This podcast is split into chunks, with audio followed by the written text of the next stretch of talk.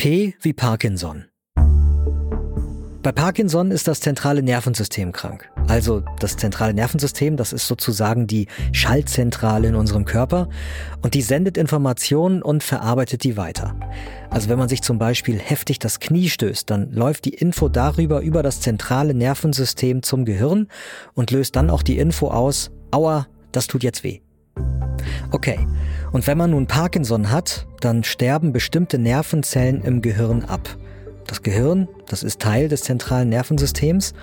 Und wenn also Nervenzellen absterben, dann kann die Schaltzentrale nicht mehr richtig arbeiten. Und das hat einige Folgen. Zum Beispiel können dann die Hände unkontrolliert zittern. Fachleute sprechen da von Tremor. Oder man kann sich insgesamt nicht mehr richtig bewegen. Die meisten Menschen sind älter als 50 Jahre, wenn sie Parkinson bekommen und ungefähr ein bis zwei von 1000 Menschen in Deutschland bekommen die Krankheit. Was passiert genau bei Parkinson? Also, die Krankheit fängt in einem bestimmten Bereich im Gehirn an. Da gibt's Nervenzellen, die einen wichtigen Botenstoff herstellen und der heißt Dopamin. Dopamin hilft dabei, dass das Gehirn Informationen übertragen kann über die Nerven zu den Muskeln.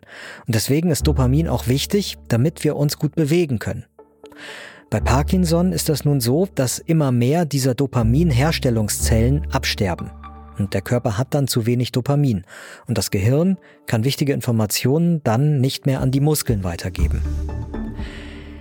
Wenn das passiert, dann kommt es zu so typischen Anzeichen von Parkinson. Die merkt man am Anfang gar nicht so richtig doll, aber sie werden mit der Zeit immer stärker. Typische Anzeichen sind zum Beispiel, dass man beim Gehen viele kleine Schritte macht oder man hat eine gebeugte Körperhaltung. Oder die Muskeln sind insgesamt eher steif vor allem im Nacken und in den Schultern.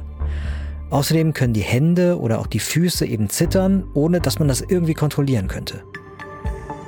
Wieso sterben die Nervenzellen überhaupt ab? Tja, das fragt sich die Wissenschaft ehrlich gesagt auch.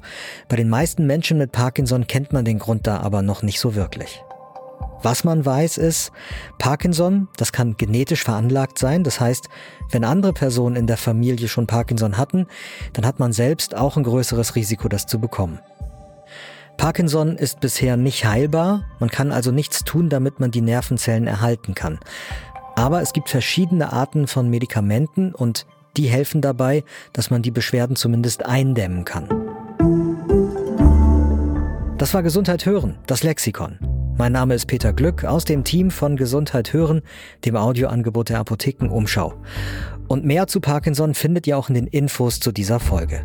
Außerdem gibt's bei gesundheithören.de kostenlos noch viele weitere Podcasts zu Gesundheitsthemen. Und wenn euch dieser Podcast gefällt, dann bewertet uns gerne. Das geht unter anderem bei YouTube.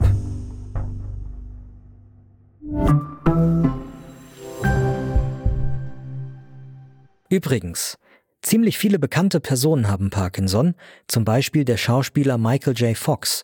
Den kennt ihr vielleicht als Marty McFly aus dem Film Zurück in die Zukunft. Er hat die Krankheit schon recht früh bekommen, mit 29, und er nutzt seine Berühmtheit, um darauf aufmerksam zu machen. Und mit seiner Stiftung sammelt er Geld, damit man in Zukunft Parkinson vielleicht noch besser behandeln kann.